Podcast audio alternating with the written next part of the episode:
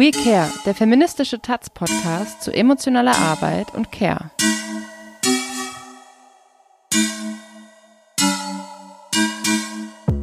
Willkommen bei We Care, dem feministischen Taz-Podcast zu emotionaler Arbeit und Care. Ähm, heute in der achten Folge sprechen wir über feministische Solidarität. Es ist eine Folge, die sich am 8. März orientiert und einmal aufs große Ganze schauen will. Ich hoffe, dass es allen gut geht ähm, und dass ihr euch auch genauso auf die neue Folge freut wie ich. Wir zoomen heute ein bisschen raus. Äh, der Blick ist weniger jetzt nur auf dem Thema emotionale Arbeit, als mehr auf äh, feministischen Kämpfen allgemein und was es braucht. Und ich habe eingeladen Ulla Heinrich. Ulla ist feministische Aktivistin, ist Missy Magazine Geschäftsführerin und Teil verschiedener feministischer Kollektive, darunter auch Digital Feminism oder Böse und Gemein. Ja, ich freue mich äh, sehr, dass du heute mit mir sprichst, Ulla. Hallo. Hallo Sarah, ich freue mich auch riesig. Vielleicht fangen wir gleich mal ähm, mit einer Frage an, die wir, muss ich zugeben, schon vordiskutiert haben oder zumindest angerissen haben, weil ich ja gesagt habe, dass diese Folge sich ein bisschen daran orientiert, dass am 8. März der feministische Kampftag ist. Und insofern, dass ich, ich das als Anlass genommen habe, mal über feministische Solidarität so im Allgemeinen zu sprechen mhm. und dich eingeladen habe, weil ich glaube, dass du da sehr viel zu sagen kannst und ich weiß, dass du da ähm, äh, tolle Perspektiven drauf hast. Genau. Und ähm, deswegen würde ich gerne mal direkt fragen, was denn für dich, also es ist natürlich ein bisschen eine, eine provokante Frage, weil ich ungefähr weiß, in welche Richtung die Antwort geht, was für dich der 8. März bedeutet. Ähm, ja, Sarah, erstmal danke für die Blumen in deiner Anmoderation und ähm, das bringt uns ja auch direkt zum 8. März ein wenig. Ähm, ich muss sagen, eingestehen, wie auch immer, ich hoffe, niemand fühlt sich davon jetzt angegriffen, dass mein Bezug zum 8. März als, ich sage es jetzt ganz bewusst, Frauenkampftag ähm, eigentlich relativ klein war in, in, im Rahmen meiner Biografie, obwohl ich schon so lange feministisch aktiv bin. Ähm, ich bin ja Ende der 80er in der DDR geboren und dann sozusagen in diesem Vakuum der 90er äh, in Dresden groß geworden und deshalb ist äh, meine war meine Assoziation mit dem Frauen Frauentag ähm, dass eigentlich meine Lehrerin Blumen bekommen. So, ne? Das war, da, das wusste ich.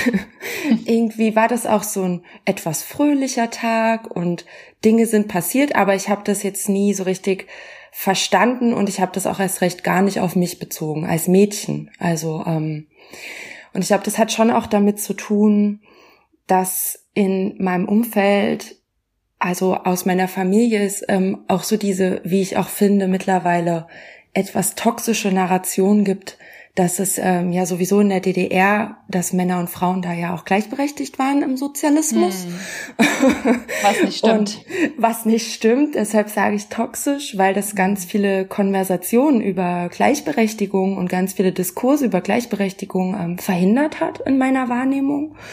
Ähm, und dann sozusagen, klar, wenn alle gleichberechtigt sind, was bleibt einem dann noch übrig? Dann gibt man halt so ein paar Blumen rüber und, und sagt mal ganz lieb Danke. Ähm, und dann, dann kann man wieder, können alle m, Frauen ein Jahr lang wieder hasseln.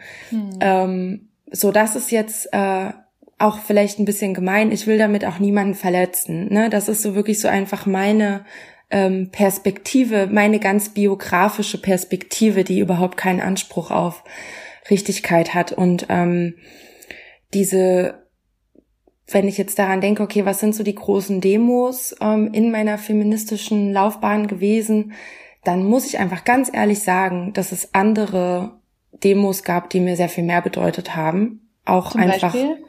Ähm, zum Beispiel die Proteste gegen die christlichen FundamentalistInnen ähm, in Annaberg-Buchholz im sächsischen Hinterland in jedem Jahr, äh, wo ähm, LebensschützerInnen auf die Straße gehen, ähm, in einem, ja, Umfeld, in einem sächsischen Hinterlandumfeld, das sowieso total problematisch ist. Ähm, also da gibt's total viel zu protestieren. Und, ja, und ähm, gegen das Recht auf Abtreibung quasi. Genau, genau.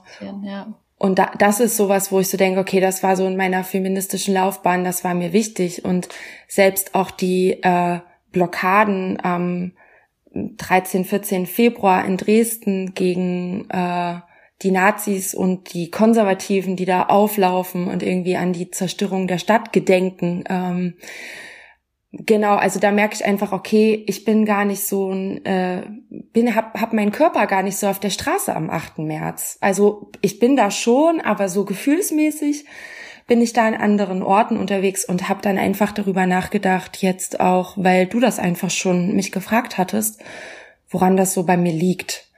Aber jetzt mhm. habe ich schon viel geredet. Ähm, vielleicht kannst du ja auch erst mal sagen, was der 8. März für dich bedeutet. Hm. Ja, ich finde das interessant, weil also ich bin ich bin in äh, Westdeutschland aufgewachsen und bei mir ähm, in meiner Sozialisation hat dieser Tag eigentlich gar keine Rolle gespielt. Hm. und wenn dann eben auch mit Blumen, aber das das kenne ich eigentlich dann eher zum Muttertag. Und ähm, das ist eigentlich so ein bisschen so die einzige Konnotation, die ich kenne so aus meiner Kindheit und Jugend. Und später dann, ähm, als ich dann irgendwie feministisch aktiv wurde, also ich muss sagen, für mich ist es auch ein sehr, naja, ja, es ist Symbolpolitik. Es ist irgendwie mhm. klar, dass an dem Tag was passiert und dass der Tag irgendwie aufgeladen ist. Aber ähm, für mich persönlich ist diese Form der, man macht jetzt irgendwie eine Demo ähm, an diesem Tag, also ich wohne ja in Leipzig, ähm, diese Form hat mich jetzt nie so mitgerissen. Also das war für mich nie so nie so kraftvoll jetzt wie wie zum Beispiel ne, wie du es beschrieben hast die mhm. Proteste in Annaberg Buchholz mhm. ähm, oder Sachen die ganz konkrete ganz konkrete Anlässe oder naja konkretere politischere Themen haben als mhm. so einen mhm. symbolischen Tag vielleicht würde ich mal sagen. Mhm. Aber was ich auch erfahren habe, ist eben, ich war vor zwei Jahren, hatte ich das große Glück, am 8. März in Mexiko-Stadt zu sein. Mhm. Und das war, also ich habe niemals ein mehr empowerndes äh, Moment gehabt wie an diesem Tag. Also das war mhm. wirklich der Wahnsinn. Tausende von Menschen, ähm, tausende ganz unterschiedliche Kämpfe auf der Straße verbunden und einfach äh, Flint-Personen, die auf der Straße oben ohne gelaufen sind, was in Mexiko-Stadt wirklich ähm, sehr selten ist, weil es einfach super gefährlich ist auch, mhm. ähm, wenn man alleine ist. So, ne? Aber in der Masse ähm, hat man sich eben so sicher gefühlt. Und das war, also ich habe das, das klingt jetzt ein bisschen kitschig vielleicht, auch ein bisschen revolutionsromantisch, aber ich habe wirklich da gestanden und habe zugeguckt und habe richtig geheult, weil mich das so bewegt hat. Diese, diese Stärke, die da auf die Straße getragen wurden und eben auch eine so ganz unterschiedliche, also es, es waren eben äh, sowohl äh, Frauen vom Land, indigene Frauen, als auch Queer-Feministinnen aus der Stadt, die irgendwie aus einer Clubszene kommen oder so, ne? Ähm, Transfeministinnen, die SexarbeiterInnen sind, so. Also es waren einfach so viele unterschiedliche Kämpfe vereint. Ähm, und das hat mich total bewegt. Und seitdem ähm, versuche ich schon so ein bisschen auch an diesem Tag so zu schauen, okay, was bedeutet der denn vielleicht auch außerhalb meiner eigenen Lebensrealität mhm. jetzt in Leipzig zum Beispiel? Mhm. Und da glaube ich schon, dass da, dass da, dass da, dass er sehr viel bedeuten kann. Ja, das klingt auf jeden Fall auch nach einem 8. März, der, ähm, den ich auch total wichtig und spannend finden würde. Ich würde noch mal kurz zurückgehen auf was jetzt im Moment versucht wird an diesem 8. März, was mhm. ich schon wieder auch sehr viel interessanter finde, nämlich zu sagen, das ist ein Tag, an dem wir streiken. Das war dann das erste Mal ähm, auch für mich, vielleicht auch so aus meiner Generations- und feministischen Generationsperspektive, das fand ich ähm, ein Take-on, der mir sehr viel gesagt oder gegeben hat, ähm, der dann auch wirklich die Perspektive auf die über die Arbeit auch als verbindendes Element für Frauen. Und jetzt können wir wirklich ja gerne auch zu dem Flint-Begriff dann auch übergehen, was ja total ja. wichtig ist, glaube ich, auch für unser beider äh, feministische Positionierung, sozusagen sagt, hey, an dem Tag, was uns alle die ganze Zeit verbindet, ist der Hassel, ist die Arbeit, auf Arbeit, aber eben auch die Emo-Arbeit und der emotionale Load. Und das bestreiken wir an dem Tag.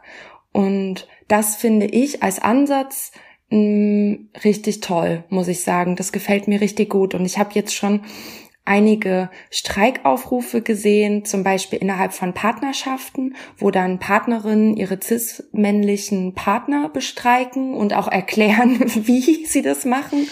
Und ähm, das hat mir richtig gut gefallen, muss ich sagen. Also da, da sehe ich ähm, gerade für so im deutschsprachigen Raum gerade eine interessante Perspektive. Es gibt auch viele verschiedene Streik Streikcafés, weil klar muss mhm. dieser Streik auch vorbereitet werden. Es gibt so viele unterschiedliche Auslegungen davon und ähm, gleichzeitig so wenig Erfahrung damit, oder? Also äh, ne, auf so einer breiten gesellschaftlichen Basis ähm, wirkt Streik vielleicht auch so wie, okay, das ist irgendwas Veraltetes und irgendwas, was Leute in Firmen, Fabriken oder so machen, aber mh, sozusagen ja, also, total. ne voll und die diese ja. Narration ich meine das kommt dem Kapitalismus ja zugute dass wir uns alle super vereinzelt fühlen und mhm. ähm, und auch vereinzelt bleiben und uns nicht organisieren und deshalb gefällt mir dieser Streik am internationalen feministischen Kampftag als politische Aktion total gut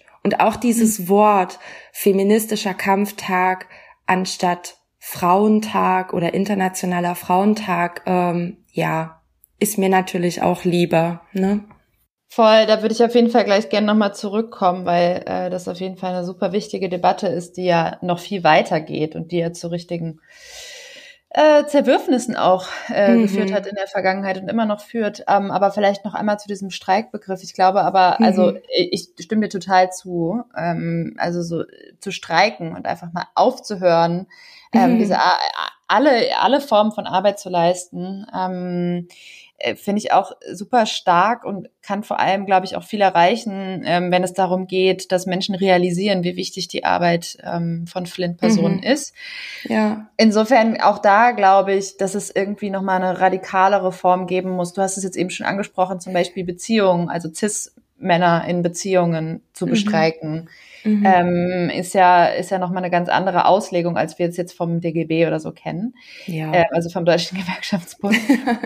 ähm, und das finde ich total interessant, also weil also ich kenne einige Personen, die das gemacht haben und wo die Reaktion eben der Cis-Männer ähm, ist, dass sie total wahnsinnig werden, weil die das nicht aushalten, dass es plötzlich irgendwie so eine, so eine äh, keine Basis mehr gibt, auf der sie diese Beziehung führen können und sie plötzlich merken, wie krass mhm. sie darauf zurückgeworfen sind, mhm. ähm, weil, weil sie selbst das nicht schaffen, diese Beziehung aufrechtzuerhalten. Vielleicht, weiß nicht, ob du damit Erfahrungen gemacht hast, würde mich mal interessieren. Ja, wie funktioniert es denn? Also beziehungsweise mich würde es interessieren, wenn unsere Hör HörerInnen ähm, mal davon hören, wie das funktioniert, eine Beziehung zu bestreiken. Ob es eine Freundschaft ist oder eine, eine Liebesbeziehung, ist egal.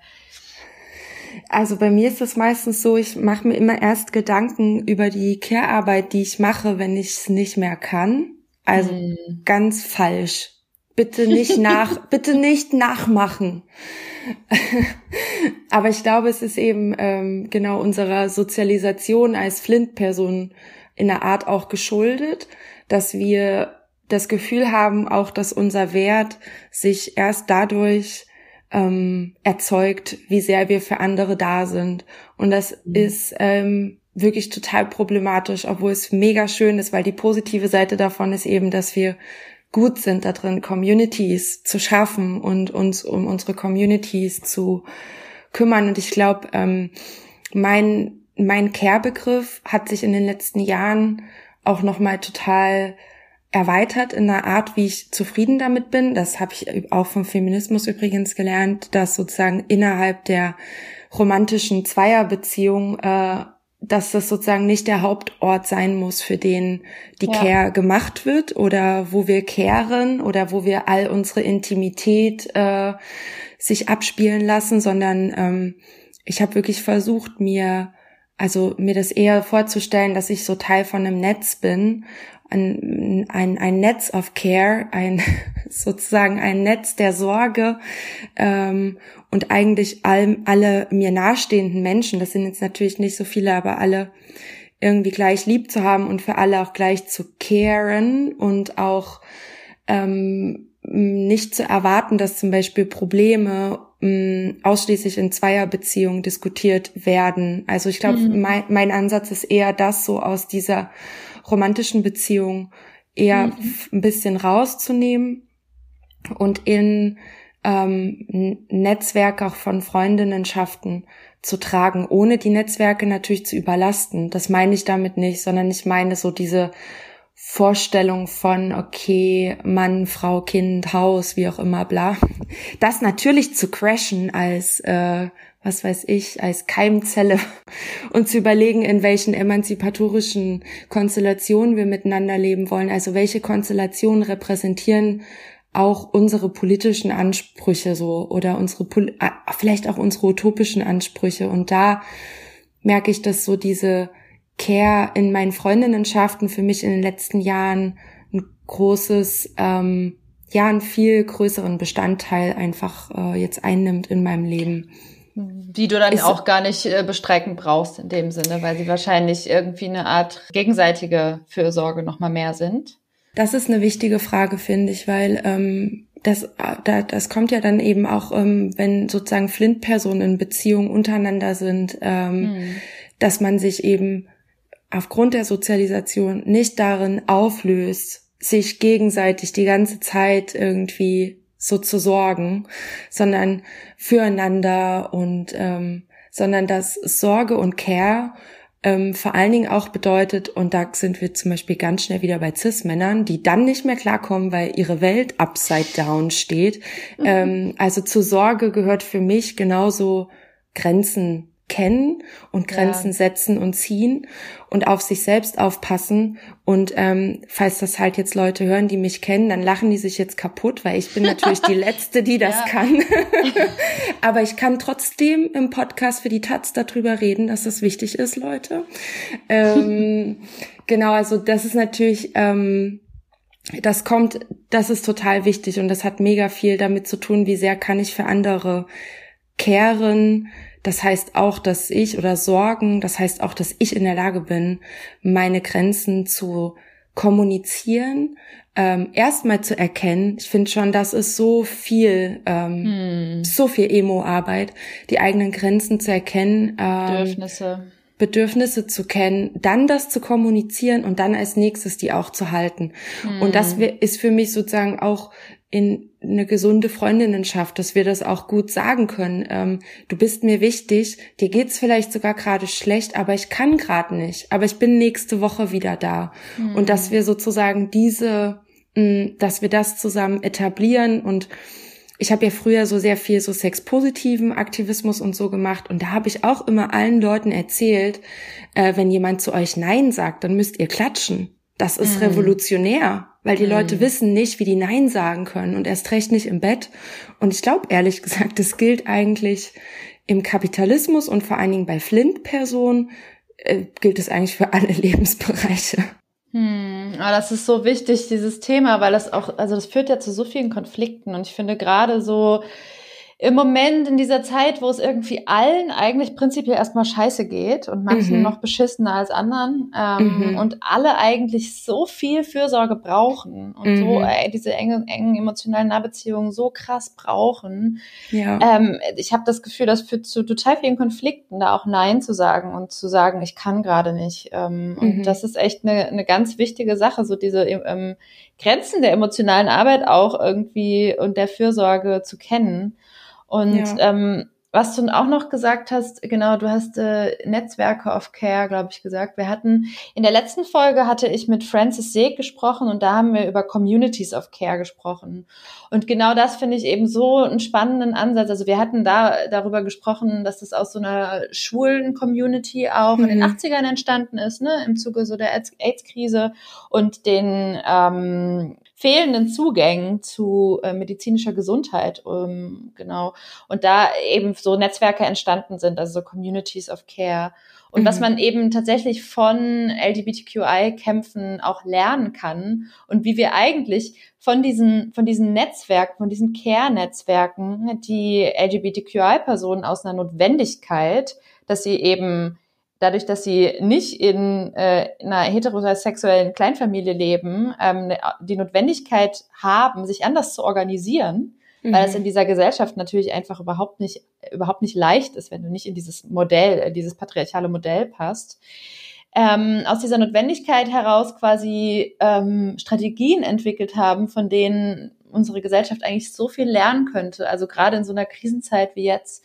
Und da sind eben genau solche Netzwerke ähm, total interessant und total wichtig und diese Strategien irgendwie zu kennen. Und ich habe das selbst, also ähm, wir hatten in der allerersten Folge hatte ich mit Inga Zimprich und Julia Bonn von der feministischen mhm. Gesundheitsrecherchegruppe äh, gesprochen und die hatten so ein cooles ähm, so ein cooles Tool auch mitgebracht, ähm, wo man quasi so sich selbst so ein eigenes ähm, so eine eigene Mindmap quasi malt mit seinem Kernnetzwerk und mhm. dann an die Leute herantritt und ihnen sagt, ähm, das wünsche ich mir von dir und das kann ich dir geben. Und das geht aber nicht. Und ich habe das tatsächlich dann auch in meinen ähm, Freundinnenschaften, meinen Beziehungen ähm, auch so gemacht und habe dann so Briefe geschrieben mit den Leuten, die mir so ganz nah sind.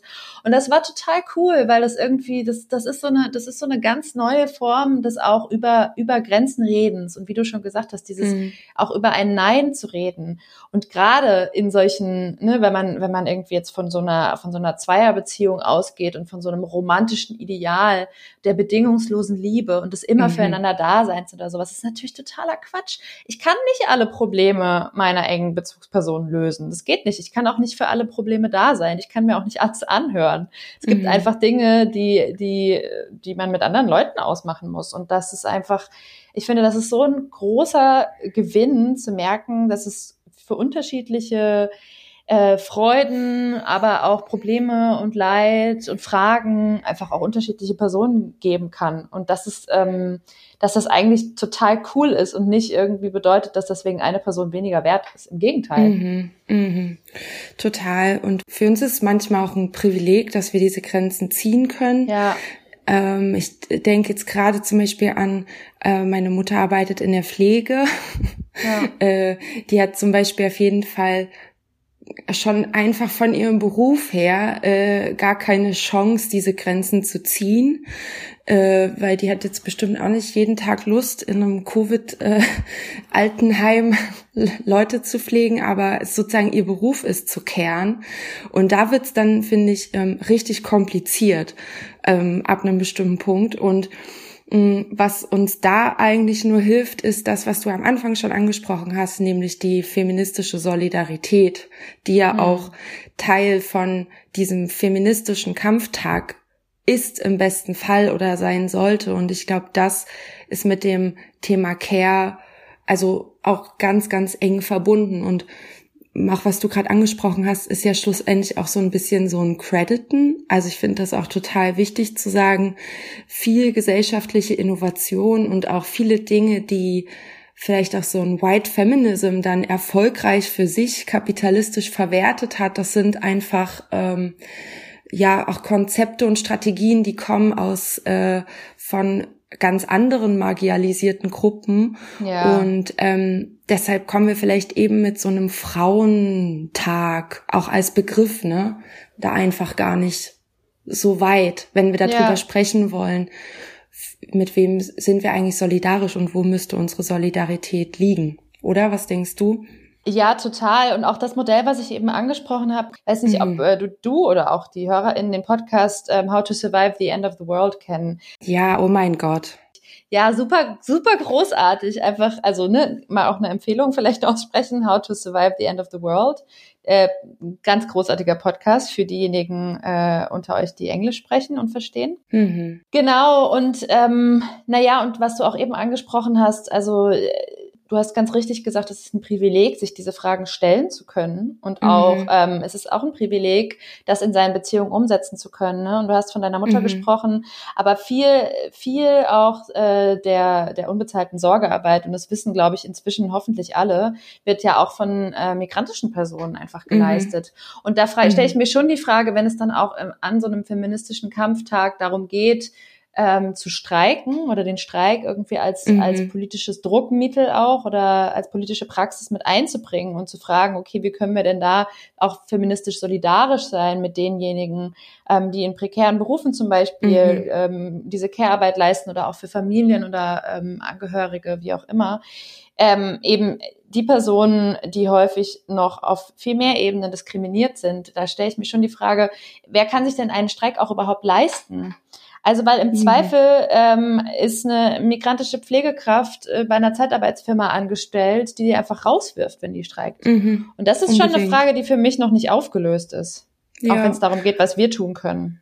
Ja, das finde ich, ähm, ich würde da gleich was zu sagen. Ich will gerne, weil du gerade ähm, How to Survive the End of the World angesprochen hast und das sozusagen meine, ich will nicht diesen Bibelbegriff bemühen, ich mache es aber trotzdem. Ähm, ich halte ja nicht so viel von der Bibel, aber ähm, ich halte sehr viel von Adrian Marie Brown, ähm, die in, mit ihrer Schwester in diesem Podcast spricht. Und ähm, ich habe tatsächlich äh, beide Bücher im Moment vor mir liegen. Also von Adrian Marie Brown. Dann haben wir dieses Emergence äh, Strategies, was ich unbedingt mhm. empfehlen will. Und das andere Buch heißt Pleasure Activism. Und ähm, das ähm, sind sozusagen zwei äh, schwarze Feministinnen, die sich ähm, einfach Fragen der Gegenwart und der Zukunft stellen und die wirklich auf eine radikal intersektionale Art und Weise beantworten, es sind beides Science-Fiction-Autorinnen ähm, und es sind beides ähm, Personen, die schon ganz, ganz lange in Social Justice Movements unterwegs sind. Mhm. Und ich, also wirklich, ich lerne jeden Tag aus diesem Podcast und die sind, wenn ich ins Missy-Büro fahre, ich brauche so 20 Minuten mit dem Fahrrad und ich höre immer so einen Podcast. Das ist so mein Uplifting morgens. Ja. Genau. Und dann hast du jetzt gesagt, dass der Streik ähm, natürlich, es ist auch wieder, wieder ein Privileg in einer Form, streiken zu können. Und das finde ich auch ganz wichtig und würde dann auch wieder so mit der feministischen Solidarität kommen. Also was können wir auch als Person, die privilegierter sind. Zum Beispiel, ich bin Geschäftsführerin von Missy Magazine. Ich denke, ich, ne, ich kann ganz easy streiken. Wir würden ja. uns alle gegenseitig zum Streiken animieren und uns äh, dabei unterstützen, dass wir das machen, wenn nicht Feiertag wäre in Berlin. Der mit Berlin. Aber nein, ähm, genau, also wir müssen dann einfach gucken, wie wir ähm, auch Hintergrundarbeit machen können, die dann auch nicht den coolen Applaus bekommt und so, weil das finde ich nämlich auch ganz wichtig, wer steht in solchen feministischen Bewegungen mm. vorne, wer bekommt irgendwie die Publicity, auch so wie wir das beide jetzt sind, ne? Wir sind halt beide so zwei mm. weiße Cis-Frauen. Wir haben so die Plattform, hier darüber zu sprechen. Ähm, aber wenn wir über feministische Solidarität sprechen, dann müssten ja noch ganz, ganz viele andere Perspektiven, ähm, die echt nicht unsere sind. Ähm, ja, total haben da auch viel radikaleres und somit auch, und da wollen wir hin, Gesellschaft veränderndes, transformatives Potenzial. Ähm, und wir müssen dann ab einem bestimmten Punkt, und da sehe ich unsere Rolle auch im Streik, ähm, in diese Hintergrundarbeit gehen und versuchen, das anderen Leuten zu ermöglichen. Ja, sprechen wir doch mal konkreter drüber. Wie würde das denn aussehen? Also ich habe jetzt äh, gerade im Kopf äh, solche Dinge wie zum Beispiel, ähm, naja, die Care-Arbeit im Zuhause mhm. äh, zu genau. übernehmen und zu organisieren, ne? sich um Kinder zu kümmern oder ähm, ja. auch also solche vermeintlich basalen Sachen wie einfach einer Person mal ein Mittagessen zu kochen. Das kann schon ja, so, das kann schon so krass entlasten auch irgendwie. Ne? Einkaufen gehen. Ressourcen teilen, äh, also äh, finde ich schon noch, also manchmal Geld einfach. Äh, ja. ja. Man kann auch, äh, man kann auch Leuten Wellnesswochenenden zum Entspannen äh, organisieren und finanzieren, wenn man die Kohle gerade hat. Also ja. ähm, genau, also Ressourcen gibt's ja so.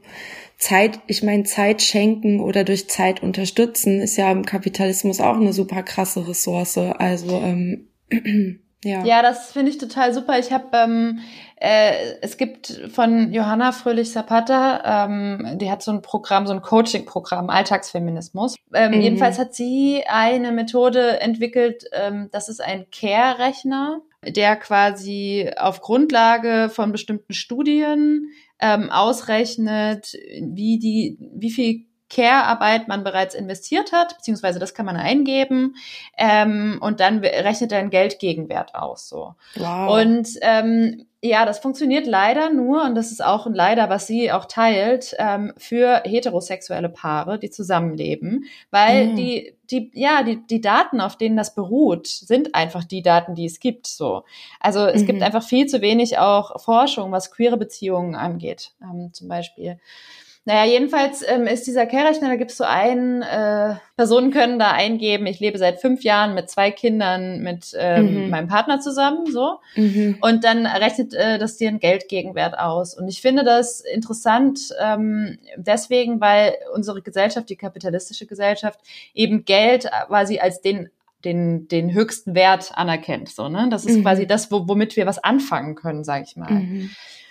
Ich habe das ähm, selbst dann auch mal gemacht und habe das dann auch mal ähm, mit meinen männlichen Bezugspersonen besprochen und habe gesagt, hey, guck mal, äh, so sieht's aus, und so viel Geld wäre das. Und dann haben wir darüber gesprochen, ja, aber was machen wir jetzt damit? Ich will ja kein Geld von dir. Ich persönlich als privilegierte Person mit einem Job brauche kein Geld.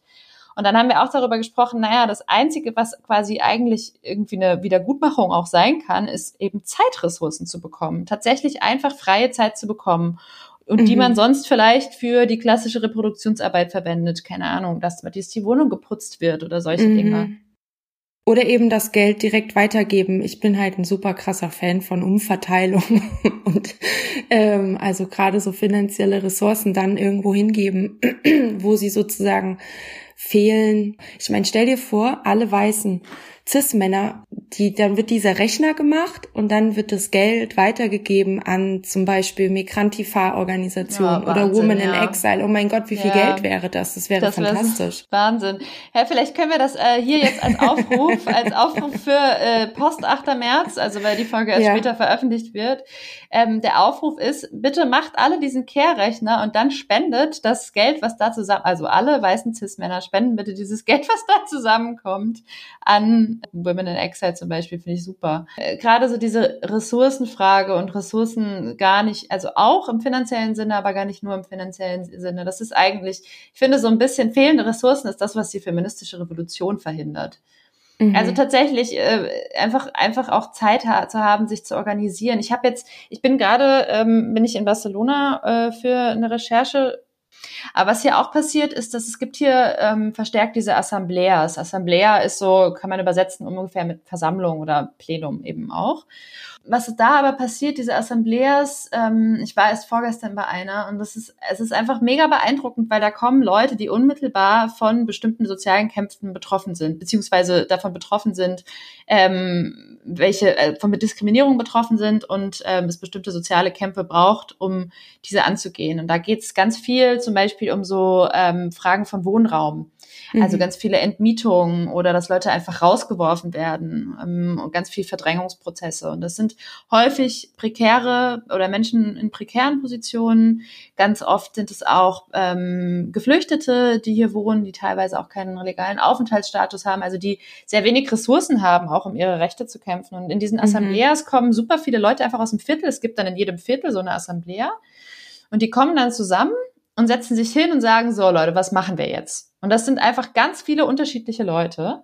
Und dann gibt mhm. es so mhm. eine Box und da kann man auf den Zettel schreiben, das hier ist gerade mein Problem. Irgendwie, ich werde nächste Woche ähm, werde ich rausgeschmissen oder äh, ich habe hier einen Brief von meinem Vermieter bekommen, den ich nicht verstehe oder lauter solche Sachen.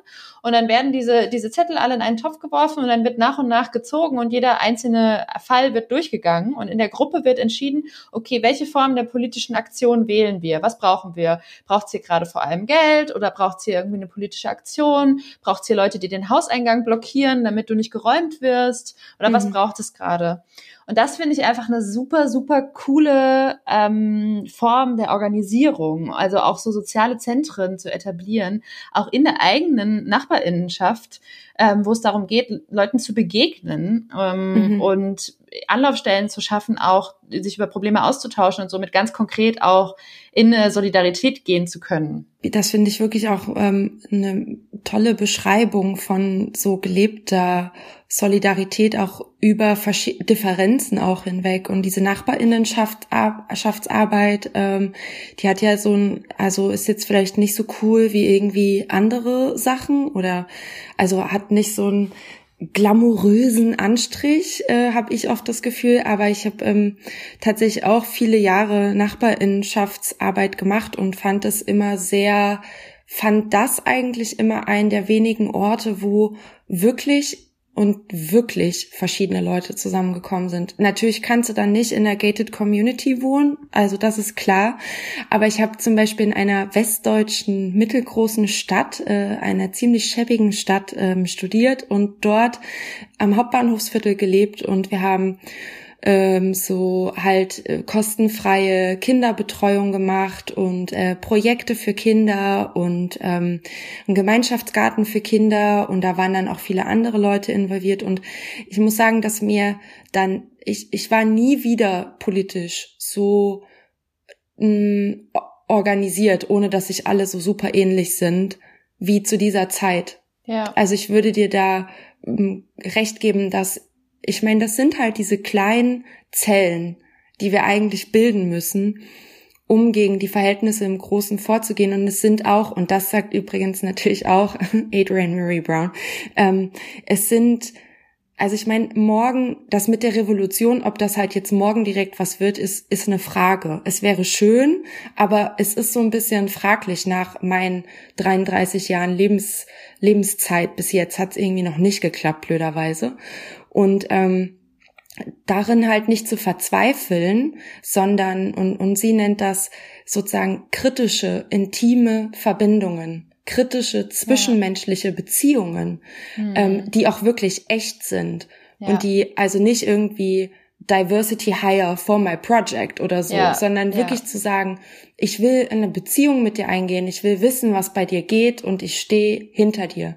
Ähm, genau, ähm, und so halt, und da, irgendwie hat mich das gerade total daran erinnert, also als du ähm, erzählt hast von dem, was du da gestern erlebt hast, was sich wirklich toll anhört, aber wo ich auch denke, da braucht es eben auch schon einen Vertrauensvorschuss, weil in vielen Vierteln die Leute kommen ja nicht mehr zusammen oder kennen sich oder haben irgendwie Lust miteinander abzuhängen, weil eben, und da kommen wir wieder zu dieser ähm, einfach wirklich äh, super schwierigen und Vereinzelung so hm. in dieser Gesellschaft. Aber ja, ähm, mir ist gerade noch eingefallen, ähm, ich äh, würde so mein mein Rant über die Bedeutung des 8. März für mich noch so ein bisschen zurücknehmen, weil ich mich gerade erinnert habe, als ich nämlich eine kleine Babyfeministin war, ähm, hat der 8. März mir total geholfen, mich über feministische ähm, Bewegungsgeschichte zu informieren. Ja. Also das ähm, hat, ich habe wirklich also erstmal zu erfahren, dass das was mit dem Frauenwahlrecht zu tun hat, wer sich da engagiert hat, überhaupt erstmal zu erfahren, dass die Frauenbewegung schon so lange gibt, mm, war für mich damals, muss ich sagen, eben Babyfeministin, mind blowing. Ich habe gedacht, what the? Genau, also der 8. März ist immer ein guter Moment, auch um sich feministische Bewegungsgeschichte anzuschauen ähm, und da natürlich auch kritisch zu bleiben. Also wo sind es irgendwie die Anliegen der weißen Frauen und wo wurden dann eben auch weiße konservative Frauen sozusagen und das wird dann als feministische radikale Bewegung sozusagen verkauft. Also schon da auch immer kritisch auch auf die Geschichten, die vielleicht nicht so prominent sind, äh, draufschauen und die auch suchen und finden. Also was haben Women of Color in dieser feministischen Geschichte auch alles geleistet und wann wurde eigentlich so, schon das erste Mal in, über intersektionalen Feminismus gesprochen. Mhm. Ähm, das sind alles total wichtige Sachen. Aber dafür ist der 8. März doch gut. Das heißt, ich würde schon jetzt gerne noch ergänzen, obwohl die ganzen Leute natürlich wutentbrannt zu Beginn direkt den Podcast ausgemacht haben, äh, dass ich ähm, den 8. März für meine persönliche feministische Bildung genutzt habe in der Vergangenheit. Ja, ja. Ja, voll. Auf jeden Fall, genau, das, das äh, meinte ich auch so ein bisschen damit, als ich dann äh, davon erzählt habe, was ich in Mexiko gesehen habe, ne? Einfach hm. davon zu lernen, wie, was bedeutet das in anderen Regionen auch, ne? Ja. Und was bedeutet das irgendwie für andere ähm, Perspektiven als so eine weiße eurozentrische auch. Und ähm, ich finde auch, also ich, das klingt immer, es klingt immer so ein bisschen wie so ein Label, was ich auf jeden Fall vermeiden will. Aber ähm, ich sage es jetzt trotzdem: So eine gelebte Intersektionalität ähm, ist mhm. eben das, was ich von solchen, auch wie ich gerade erzählt habe, diese Assembleas oder eben auch von von Kämpfen in anderen Ländern eben erfahren habe. Da, also da ähm, geht es eben nicht darum, wie du gerade gesagt hast, so eine Diversity Hire zu haben, also jetzt zu sagen, wir laden jetzt mal irgendwie eine Woman of Color auf ein Podium ein, sondern es sind einfach ganz konkrete ähm, Kämpfe, die, wie man sich im Alltag begegnet. Und ich glaube, das ist was, was wir eigentlich ähm, also wo ich sage, das, das will ich gerne für meinen feministischen Kampf in Deutschland, mhm. in Leipzig, ähm, als äh, privilegierte weiße Person eigentlich viel mehr stärken, ist eben so ein ähm, ja, Feminismus im Alltag und gar nicht, also so solche Tage können wichtig sein, um eben symbolpolitisch auch zu agieren und um, um eben auch von anderen Kämpfen zu lernen. Aber mhm. tatsächlich ähm, die Ideen dahinter, ähm, und die Anliegen dahinter einfach im Alltag umzusetzen, ohne dass es jetzt äh, eine große Podiumsdiskussion dazu gibt. So, mhm. ähm, genau. Worauf ich auch nochmal zurückkommen will, eben weil wir jetzt gerade auch ähm, über diesen Tag sprechen und was wir am Anfang irgendwie so ein bisschen umschifft haben, weil wir ganz schnell dann so abgedriftet sind. ähm, wir hatten das ganz kurz angesprochen, es hieß mal Frauenkampftag und wir sprechen aber jetzt, nee, es hieß mal Frauentag. Frauentag so. Ähm, und wir sprechen aber jetzt vom feministischen Kampftag. Ich glaube, ja. der Kampfbegriff, das ist, muss man jetzt gar nicht unbedingt erklären, aber mir ist es schon nochmal wichtig, ähm, darüber zu sprechen, warum wir explizit sagen feministischer Kampftag, weil es ist ja, also es gibt ja durchaus immer noch viele Feministinnen, die Frauenkampftag sagen. Hm. Und ähm, ich würde schon aber gerne nochmal darüber sprechen, woran es auch liegt, dass so eine, so eine Flint, also Frauen, Lesben, Inter, nicht-binären Transpersonen, Solidarität in solchen feministischen Kämpfen häufig dann doch verloren geht und sich immer wieder auf dieses politische Subjekt Frau, das ja lange zentral für feministische Kämpfe war, weil es andere Begrifflichkeiten nicht gab. Es ist ja nicht so, als hätte es queere Personen vorher nicht gegeben. Es ist nur so, dass sie einfach äh, tatsächlich in Diskursen einfach super unterrepräsentiert waren. Und das jetzt erst immer, äh, naja, nicht jetzt erst schon auf jeden Fall seit einigen Jahren, aber eben mit einer stärkeren Auseinandersetzung auch mit queerfeministischen Positionen ähm, tatsächlich stärker auch angekommen ist und trotzdem Leute sich immer noch auf dieses politische Subjekt Frau berufen, was häufig aber total transexklusiv ja auch ist, weil es häufig sehr biologistisch auch ist, weil sich sehr an so einem vermeintlich biologischen Geschlecht orientiert. Und da würde ich gerne noch mal drüber sprechen. Ähm, also ich meine, ich habe meine Position dazu. Vielleicht kannst du noch mal sagen, warum sagst du denn nicht Frauenkampftag, sondern feministischer Kampftag? Was, also warum, warum ist dir das wichtig? Mir ist, ein, mir ist einfach sehr wichtig, ähm, mir die Zeit zu nehmen, zu benennen, ähm, wen ich ähm, alles dabei haben möchte in meinen feministischen Kämpfen. Und das sind eben auf gar keinen Fall nur Cis-Frauen. Und deshalb, ähm, bevor ich halt irgendwie anfange mit, äh, ich meine, Flint-Kampftag könnten wir auch machen, hätte ich auch nichts dagegen. Ähm, ich mag das Wort, ja. Ja, ich finde, äh, Flint ist auch, ich finde, was mir an Flint auch so gut gefällt, ist, dass wir uns irgendwie die Zeit nehmen zu sagen, wen wir meinen. Weil mhm. oft Leute wie du und ich, wir wollen jetzt auch nicht voraussetzen, dass alle wissen, was Flint heißt. Das wäre nämlich auch blöd. Und deshalb sagen wir meistens Flint und dann noch, was das heißt. Mhm. Und das mag ich total gerne. Ich finde, sowas müsste man viel öfter machen. so ähm, eigentlich ganz genau sagen, was man meint und es dann sogar noch mal ganz kurz erklären. Ich meine, am Ende die Zeit haben wir.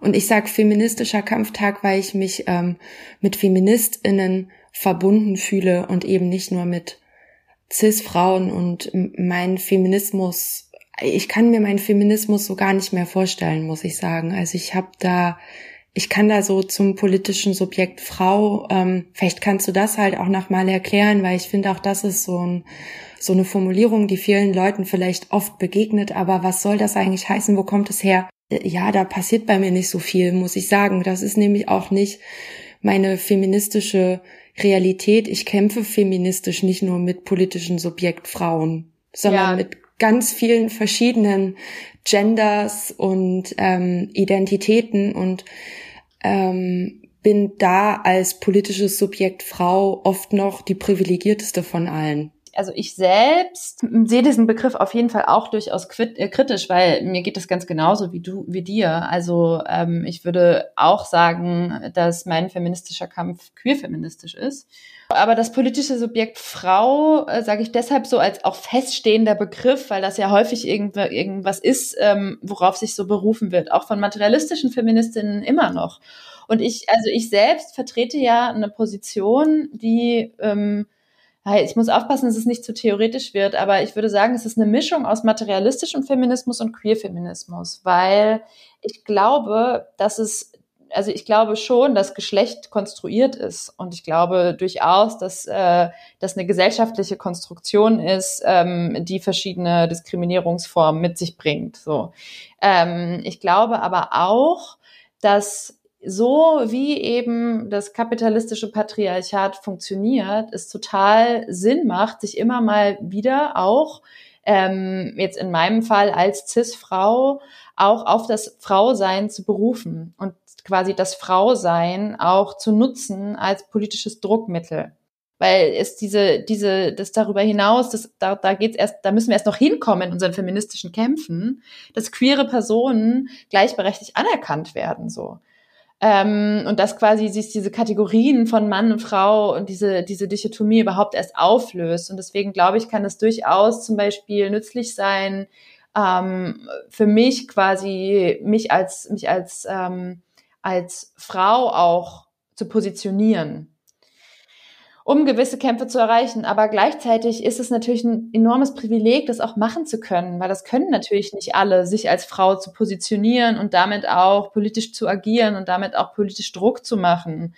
Ähm, und insofern würde ich dir total zustimmen. Es ist unglaublich wichtig, sich solidarisch ähm, mit anderen Kämpfen äh, zu stellen und äh, eben anzuerkennen. Und ich glaube, das ist das, was einer feministischen Bewegung häufig fehlt. Ähm, dass, dass der eigene Kampf so sehr in den Fokus gerät, dass man vergisst, welche anderen Kämpfe es noch gibt und wie wichtig das ist, sich damit zu solidarisieren. Und das ist ja gerade was, was äh, auch innerhalb, zum Beispiel auch, wie gesagt, hier in Spanien gibt es ein riesiges Problem, dass ähm, Transpersonen, also Transfrauen tatsächlich ähm, total angefeindet werden innerhalb einer feministischen Bewegung. Und ähm, das halt ein total krasser Struggle ist. Und letztlich würde ich aber sagen, ähm, also für diese, für, für Transfrauen ist es zum Beispiel total wichtig, sich als Frauen zu bezeichnen und das politische Subjekt Frau, wenn wir so wollen, auch in den Vordergrund zu stellen, weil es für ihren eigenen Kampf um Anerkennung total wichtig ist, sich auf diesen Begriff auch und auf dieses Geschlecht berufen zu können. Also ist eine mega wichtige politische Praxis als ein Teil von feministischer Praxis, würde ich sozusagen sagen. Ähm also eine, eine total wichtige und mögliche Strategie.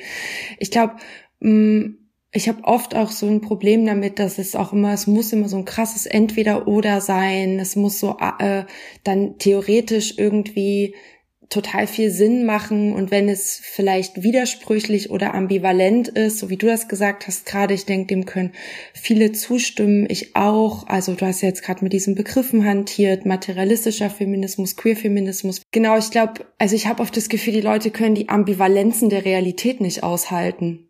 Aber es ist so, die Realität ist so komplex und ähm, dass manchmal Sachen auch ein bisschen widersprüchlich sind und dass wir eben auch nicht sagen können, vielleicht ja, also im Feminismus oder da können wir uns zu so einer ganz genauen äh, theoretischen äh, Richtung verschreiben und damit machen wir jetzt unsere Praxis. Ich glaube halt, das mhm. funktioniert relativ Klar. selten.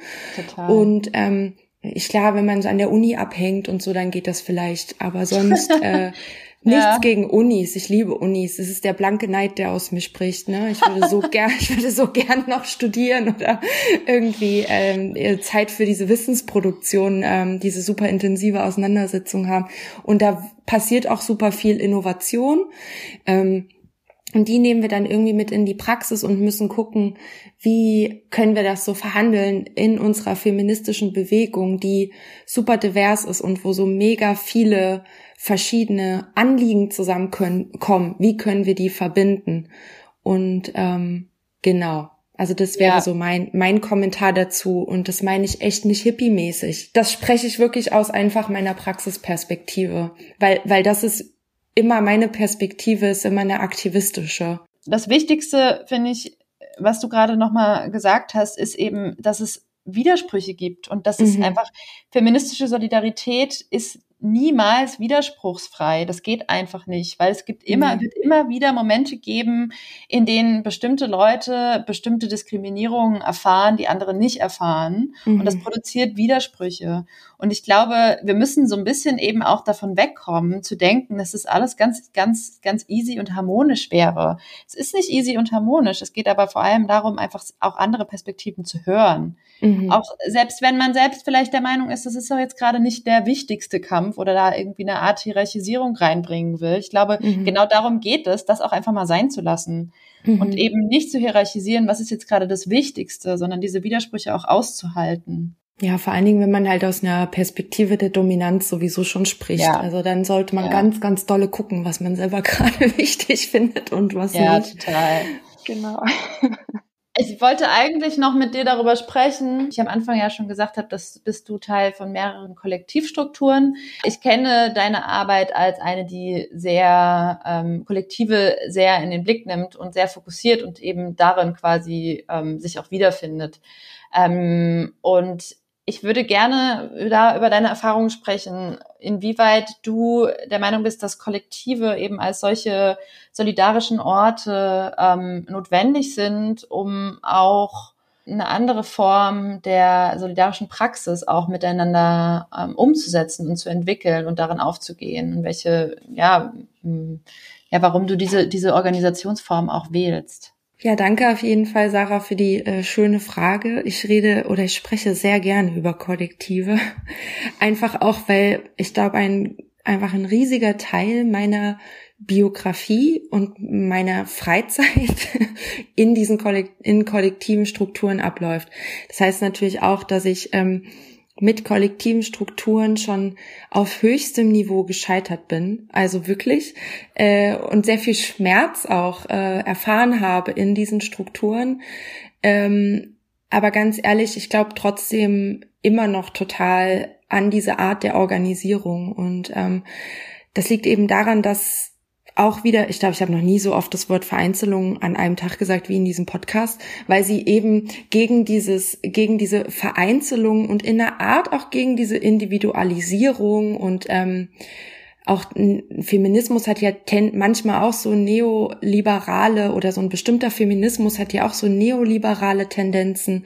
Und ähm, ich finde, solchen Sachen kann man sehr gut in kollektiver Arbeit begegnen. Also, dass wir sagen, wir sind, äh, das ist äh, sowieso nicht das Problem von einer einzelnen Person. Und ähm, übrigens, wenn du es jetzt an die Spitze schaffst, dann kannst du mal gucken, wie du da vielleicht alleine stehst. Kann schon sein, dass du das schaffst, auch als Flint-Person. Mhm. Aber zu welchem Preis? Und auf wessen Nacken, ne? Das ist auch ganz wichtig. Also du wirst auf jeden Fall andere Feministinnen, andere Schwestern, andere Flint-Personen übertrampeln müssen, mhm. damit das geht. Mm, und ich glaube sozusagen, Kollektive sind für mich ähm, ein Ort, des aktiven gesellschaftlichen Experiments. Also ich bin keine Person, die sozusagen in Kollektive geht und sagt, ja, das alles total super und dann machen wir immer Plenum und dann morgen und dann wie gesagt morgen die Revolution, sondern ich glaube, wir haben alle oder wir haben alle sehr wenige Fähigkeiten, was es wirklich bedeutet, kollaborativ miteinander zu sein, Beziehungen einzugehen und dann daraus eben emanzipatorisches Handeln, also wie so wieder, da sind wir wieder bei den kleinen Zellen, ne? Die kleinen Zellen stark zu machen, um dann zusammen im Großen was zu verändern. Und ich, weil wir eben auch so utopielos sind an vielen Stellen, glaube ich, dass diese Kollektive so ein guter Ort sind, dieses Handeln, das eben nicht von Konkurrenz geprägt ist, das nicht von Dominanz geprägt ist, das nicht von Ungleichheit geprägt ist, dass wir das alle nicht können und dass die Kollektive der Ort sind, wo wir das zusammen üben. Hm, ja. Und ähm, weil ich nämlich auf gar keinen Fall behaupten will, dass die, also vor allen Dingen nicht, weil ich so viel in so vielen verschiedenen Kollektiven bin, weil ich auf gar keinen Fall behaupten will, dass die Kollektive der Ort sind, wo es keine Dominanzen, keine Ungleichheiten und keine Hierarchien gibt, ne? Sondern um, der Ort quasi zu üben, richtig, das abzubauen. Ja. Der Ort zu üben, das abzubauen und ähm, der Ort eine gemeinsame Sprache dafür zu finden, das zu benennen und ähm, der Ort ähm, um zusammen mit einem großen Vertrauensvorschuss auf hohem Niveau zu scheitern. Ähm, hm. Und das ist ähm, für mich die kollektive Arbeit. Ich, äh, also meine Perspektive finde ich, wird immer erst interessant in der Auseinandersetzung mit anderen, ganz ehrlich. Und ähm, ich habe einfach, ich finde, was wir zusammen in Kollektiven wirklich schaffen können, egal ob es jetzt im Viertel ist oder für ein Event oder für, keine Ahnung, ein, eine große Blockade oder wie auch immer, das ist einfach eine gesellschaftliche Organisierungsform, die ich emanzipatorisch finde. Mhm. Und deshalb bin ich gerne mit verschiedenen Leuten in Kollektiven und auch in vielen verschiedenen Kollektiven, ähm, weil natürlich auch ein Kollektiv manchmal so ist, dass Leute sich treffen, die relativ ähnlich sind, zu irgendwie einem Thema, für das sich alle interessieren. Und ähm, deshalb bin ich auch in verschiedenen Kollektiven, weil ich äh, so viele verschiedene Erfahrungen da auch äh, machen will und das und die verschiedenen Auseinandersetzungen auch brauche, weil ich nicht so in so einer Bubble verschwinden will jeweils. Na, du bist aber auch, also das hast du auch äh, zu mir schon mal gesagt, dass außerhalb dieses Podcasts, dass mhm. du ähm, das auch total wichtig und interessant findest, eben mit Leuten in Kollektiven zu sein oder auch kollektiv zu arbeiten, ähm, die eben nicht unbedingt deine Ansichten teilen oder die vielleicht nochmal ganz andere Privilegien genießen. Unbedingt. Ähm, Genau, ja. um eben genau da in die Auseinandersetzung zu gehen, was ja aber auch wieder eine krasse Arbeit auch ist. Genau, das ist auch eine, ähm, ich, ich denke, deshalb schrecken auch so viele vor äh, davor zurück, weil das ist eben eben die Emo-Arbeit, die, hm. die da geleistet werden muss. Das muss auch ein Konsens sein von allen, dass die gemacht wird. Wenn das kein Konsens ist von allen, zum Beispiel, wenn da Cis-Männer drin sind, die es schon mal gar nicht checken, dass diese Arbeit gemacht werden muss, dann entstehen Spannungen. Und dann kann man auch immer noch gucken, wie man mit den Spannungen umgeht. Ne? Also auch da sage ich nicht, das ist jetzt der Tod des Kollektivs, weil die Cis-Männer, die treff, treffen wir auch im echten Leben.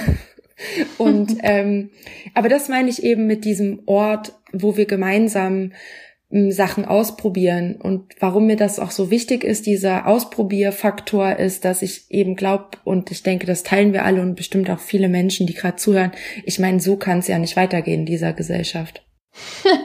ja. Ne? Ja, ja. ja, ja. Ja. aber du hast auch was anderes Wichtiges noch gesagt, nämlich du hast das Wort Beziehungen nochmal benutzt mhm. und ähm, nämlich auch äh, klar Emo-Arbeit, also emotionale Arbeit. Ähm, und ich glaube, auch genau darin liegt so tatsächlich ein Kern und auch der Kern, der mich überhaupt für diesen Podcast auch äh, so bewegt hat, die mhm. Beobachtung, in dieser Corona-Krisenzeit, dass viele Menschen ähm, tatsächlich nicht wissen, was es bedeutet, Beziehungen zu führen und wie wichtig Emotionen auch äh, darin sind und wie wichtig die Auseinandersetzung über Emotionen darin ist. Und eben gerade in so einer Krisenzeit, da sind ja alle, haben ja alle unglaublich viele Emotionen und die meisten Emotionen sind total ähm, überfordernd auch, weil äh, es ja einfach auch ganz viel Unsicherheit und Angst und auch Wut und Hilflosigkeit so ähm, gibt und auch damit tatsächlich einen Umgang zu finden. Und ich glaube, mhm. ähm, gerade wenn wir darüber sprechen, wie man auch äh, feministisch, äh, solidarisch sein kann und wie man tatsächlich außerhalb ähm, von so, naja, äh,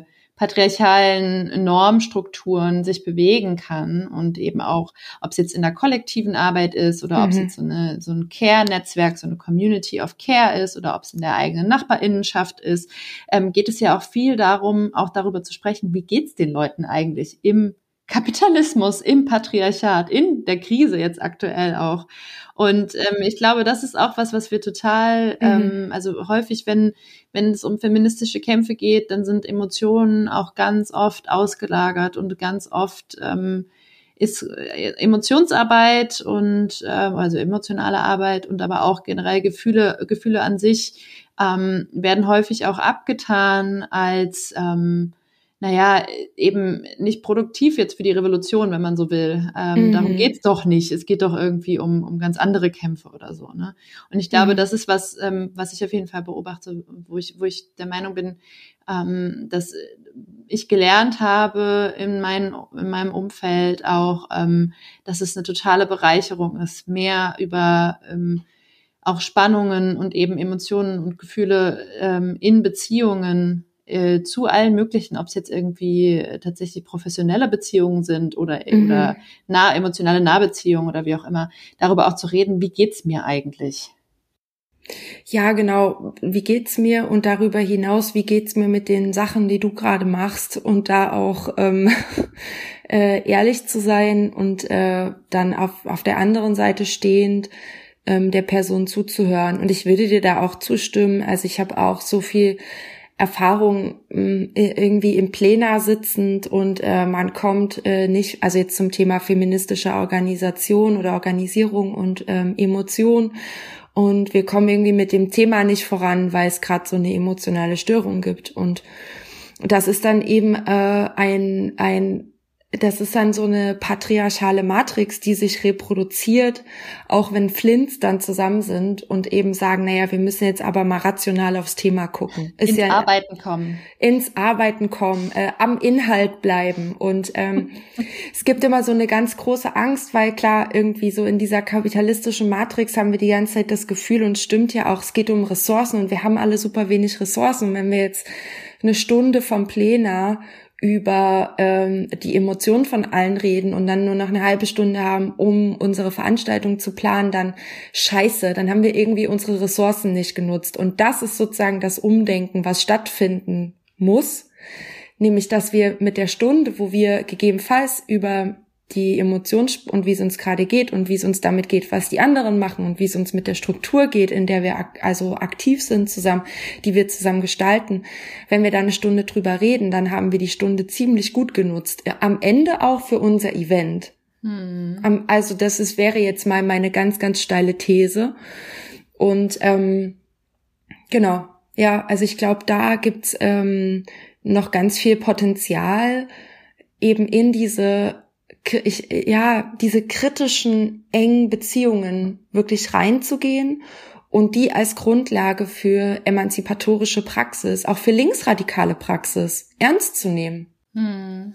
Ja, total. Und damit ähm, ne, kommt man ja auch wieder, wenn wir, wenn wir die, die, den Kreis wieder schließen, ähm, auch dazu die eigenen Privilegien zu reflektieren, weil in mhm. dem Moment, wo ich einer anderen Person zuhöre, wie es ihr gerade geht, auch mhm. wenn das jetzt vielleicht gerade nicht mein eigener Kampf ist oder meine eigene Erfahrung ist, in dem Moment, wo ich zuhöre, ähm, schaffe ich auch die Möglichkeit, mein eigenes Privileg zu reflektieren, dass ich über dieses oder jenes Problem ähm, meiner äh, Nachbarin mit drei Kindern, äh, die auch noch in der Pflege prekär arbeitet, mhm. vielleicht noch nie nachgedacht hat, weil es mich in dem Moment gar nicht betrifft oder vielleicht nur auf einer theoretischen Ebene nachgedacht habe und dann äh, eben durch dieses einander auch zuhören und vielleicht auch einfach mal jemanden ne, wenn ich jemandem gegenüber sitze, der einfach mal richtig dolle losheult, einfach auch zu merken, welche Privilegien ich habe und somit Unbedingt. auch nochmal in eine ganz andere ähm, ja, Form der, ja, des solidarischen Handelns auch äh, da, dafür aktiviert werde, vielleicht auch. Unbedingt. Also ich finde auch, wenn ähm, Lebensrealitäten geteilt werden, die nicht meine sind, das ist, äh, ich sehe also das immer als ein mega krasses Geschenk und halt auch ähm, als so eine Möglichkeit, eben zu lernen über das hinaus, was mich gerade betrifft und anders kann für mich äh, Feminismus, sorry, aber auch nicht funktionieren. Also ähm, was ist das dann? Das ist dann eben so, ich will irgendwie erfolgreich sein mit meiner kleinen Gruppe und dann ziehe ich das eben halt hier mal durch so. Ähm, aber das ist ja dann, das bringt ja dann nicht das System ins Wanken sozusagen. Hm. Ja, und ich würde sagen, das ist tatsächlich für mich, ähm, um jetzt diesen theoretisch aufgeladenen Begriff nochmal zu verwenden, mhm. das ist dann für mich auch ein intersektionaler Feminismus. Ne? Also mhm. natürlich zum einen die Frage von, über welche Perspektiven sprechen wir eigentlich und welche Perspektiven fließen damit ein und dann da eben tatsächlich auch einen schwarzen Feminismus ähm, mit einfließen zu lassen, transfeministische Perspektiven, Perspektiven von Menschen mit Behinderungen ähm, und verschiedene äh, Formen und Blickwinkel auf einen feministischen Kampf auch zu haben. Aber tatsächlich, ne, wenn man dieses Wort mal auseinanderlegt, Intersektion äh, klar als Kreuzung äh, theoretisch definiert, aber ich finde, da steckt ja für mich auch Sektion, also Teile drin und eben auch verschiedene gesellschaftliche Teile, also gesellschaftliche Lebensrealitäten, denen, denen ähm, Platz zu geben und das, oder was heißt Platz zu geben, die existieren ja, aber äh, in dem eigenen Kampf quasi Platz auch einzuräumen, dass diese, diese Teile ähm, eben auch da sind und dass diese Teile gleichwertig sind und ähm, dass es eben darum geht, da, da solidarisch ähm, miteinander einander zuzuhören und einander zu unterstützen. Also das würde ich sagen, bedeutet für mich irgendwie abseits von dem, was jetzt irgendwie in irgendwelchen Theoriebüchern steht, ein intersektionaler Feminismus. Wichtig ist es auf jeden Fall, Platz zu machen, ähm, nicht so viel in Stellvertretung für irgendwelche anderen Anliegen zu sprechen, sondern wirklich halt für die Leute selber Platz zu organisieren, ähm, Ressourcen zu teilen und dann auch äh, in den Hintergrund zu treten, ganz stark und wirklich zu überlegen. Und ich glaube, das können sich halt viele Leute gar nicht vorstellen, wie das aussehen soll. Aber wirklich zu überlegen, wie kann ich andere Anliegen, intersektionale Anliegen nach vorne treten lassen äh, und mach Hintergrundarbeit und supporte das ähm, still und heimlich für mich, weil ich bin die privilegierte Person mit den ganzen Ressourcen als weiße Person. Ähm, und dann muss das, glaube ich, auch ziemlich individuell innerhalb der Gruppen entschieden werden. Also dann jetzt so ein Rezept für, wie kann das funktionieren, gibt's, glaube ich, auch nicht. Das sind dann wieder diese starken kritischen Verbindungen, von denen ich die ganze Zeit rede. Mhm. Ähm, ja. Ja, also vielleicht so abschließend zu sagen, eine intersektionale feministische Solidarität bedeutet vor allem auch die eigenen Privilegien zu erkennen, zu hinterfragen und ähm, sich darin zurückzunehmen, ähm, Ressourcen bereitzustellen, auch Räume bereitzustellen, ähm, viel Hintergrundarbeit zu machen, ähm, auch wenn das natürlich äh, in einem äh, Kapitalismus genau das ist, was wir immer wieder gesagt bekommen, äh, dass wir mehr ins Außen gehen müssen, uns mehr sichtbar machen müssen, mehr äh, für unsere Anliegen kämpfen müssen. Ja, für unsere Anliegen kämpfen schon, aber es geht eben vielleicht auch als privilegierte Person darum, das im Hintergrund zu tun, damit andere Anliegen mehr gehört werden und eben auch dieses, was du gesagt hast, kritische Verbindungen eingehen. Also in Beziehungen zu treten, die vielleicht auch mal unangenehm oder ähm, mit Widersprüchen verbunden sind. Auf jeden Fall. Und das aushalten, ja. Ja.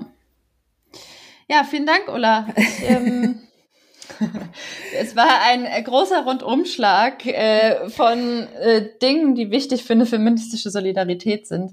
Ja, äh, deswegen danke, dass du dabei warst und dein Wissen mit uns geteilt hast und deine Erfahrungen mit uns geteilt hast. Ja, danke Sarah für die Einladung und äh, für das schöne Gespräch. Und vielen Dank auch an euch fürs Zuhören. Äh, ich hoffe, ihr fandet es genauso interessant wie ich. Ähm, wie immer könnt ihr auch gerne Feedback geben an sarah.ulrich.taz.de oder podcast.taz.de. Ansonsten, auch wie immer, folgt uns doch auf Facebook, Twitter oder Instagram oder schaut mal auf taz.de oder unterstützt die Taz durch Taz zahl ich, unser solidarisches Bezahlmodell und kümmert euch um euch selbst, kümmert euch umeinander, sprecht über Möglichkeiten der feministischen Solidarität. Und ich freue mich sehr auf die kommende Folge. Dazu habe ich Monika Odum eingeladen. Monika ist Autorin und Krankenschwester und eine schwarze Frau und sie hat einen tollen Text geschrieben, der heißt Ich bin nicht eure soziokulturelle Reinigungskraft. Und wir wollen mit ihr darüber sprechen, was emotionale Arbeit für sie als schwarze Frau bedeutet. Darauf freue ich mich sehr und bis dahin wünsche ich euch alles Gute und bleibt solidarisch.